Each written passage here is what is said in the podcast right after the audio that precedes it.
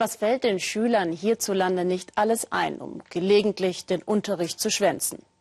In anderen Ländern, wie zum Beispiel in Sambia, im südlichen Afrika, ist Schulunterricht Luxus. Bildung ist dort von der ersten Klasse bis zur Universität mit hohen Kosten verbunden und daher ein Privileg, das nicht vielen vergönnt ist. Auf dem Land sind die staatlichen Schulen viel zu weit von den Dörfern entfernt. Sehr viele Kinder in Sambia haben deswegen überhaupt keine Chance, eine Schule zu besuchen. Anders in den abgelegenen Dörfern um Chikuni im Süden des Landes. Dort auf den Feldern kommt die Schule nämlich aus dem Radio. Wie das funktioniert, zeigt uns Johanna Jeschke.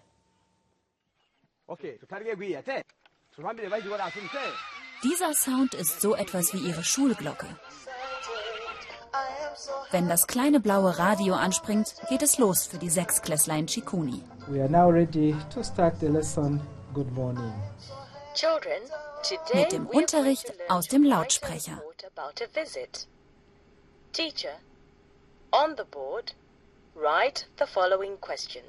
Ein bisschen Englisch, ein bisschen Mathe, aber auch ganz praktisches Wissen. Wie schützt man sich vor HIV zum Beispiel? Eine Stunde jeden Tag, dann wandert das Radio zur nächsten Klasse. Es ist gut, dass wir herkommen, weil wir hier lesen und schreiben lernen.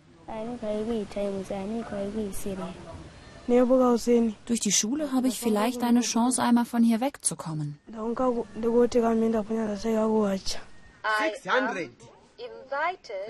Ein Mentor aus dem Dorf hilft den Kindern zu verstehen und nachzuarbeiten, was da aus dem Radio kommt. Ehrenamtlich.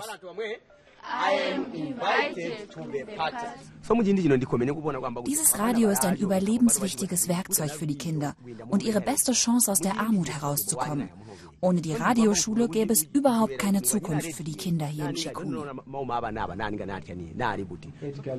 Ihnen eine Zukunft ermöglichen, den Horizont erweitern, das wollen die Macher von Chikuni Radio. Seit 15 Jahren schon läuft das Lernprogramm. Die einzelnen Lektionen produziert vom sambischen Bildungsministerium und von Chikuni aus gesendet. Inzwischen erreichen sie damit jedes Jahr 2000 Kinder in 18 weit entlegenen Dörfern. Die staatlichen Schulen sind zu weit entfernt. Deshalb wollten wir die Schulen näher zu den Kindern bringen, durch das Radio. Und über die Jahre sind die Schulen gewachsen. Einige Kinder, die hier gestartet sind, haben weiterführende Schulen besucht. Und jetzt können sie für sich selbst sorgen, durch das Radioprogramm. 80 Prozent der Kinder würden hier auf dem Land, weit entfernt von der Hauptstadt Lusaka, nicht lesen, schreiben oder rechnen lernen. Betty ist eine von ihnen. Neun Jahre ist sie alt und geht jetzt in die vierte Klasse. Wenn sie groß ist, möchte sie vielleicht auch Lehrerin werden, erzählt sie uns. Am liebsten für Mathe. Heute war Minus- und Plusrechnen dran. Das macht mir am meisten Spaß, weil es einfach ist. Ohne den Unterricht aus dem Radio könnte sie das heute nicht. Hier leben Betty und ihre drei Geschwister, 15 Kilometer entfernt von der nächsten staatlichen Grundschule. Viel zu weit wäre der tägliche Fußmarsch. Außerdem könnten ihre Eltern das geringe Schulgeld nicht bezahlen. Schon jetzt müssen alle mit anpacken, damit die Familie durchkommt. Auch die Kinder. So ist es in den meisten Familien im ländlichen Sambia. Vor der Schule mache ich hier zu Hause sauber, erzählt Bettys Schwester Prosperina. Und wenn ich wiederkomme, kümmere ich mich um die Pflanzen im Feld. Ich hole Wasser oder helfe meiner Mutter beim Kochen.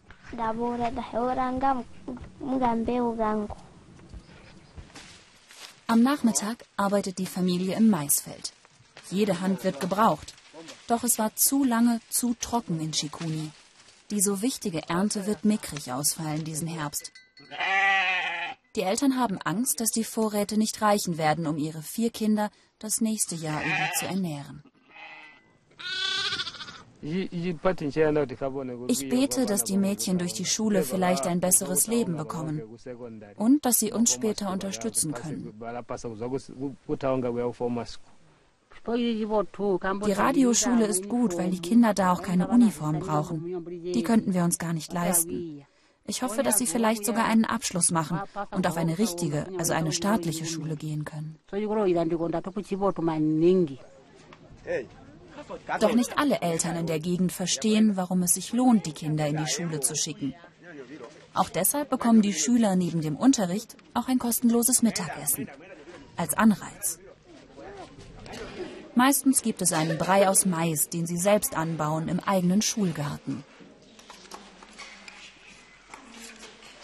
Wir wollen, dass die Kinder Erfolg haben. Dafür müssen sie regelmäßig kommen. Und wir haben festgestellt, dass das besser funktioniert, wenn sie hier auch etwas zu essen bekommen. Außerdem unternehmen wir so etwas gegen die Unterernährung.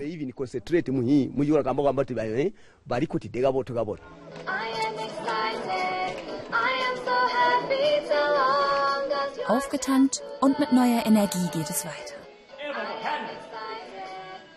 Der eine oder andere von ihnen wird es vielleicht schaffen, seinen Traum von einem besseren Leben zu verwirklichen, wie auch immer das aussehen mag. Auch dank dem Unterricht aus dem kleinen blauen Radio.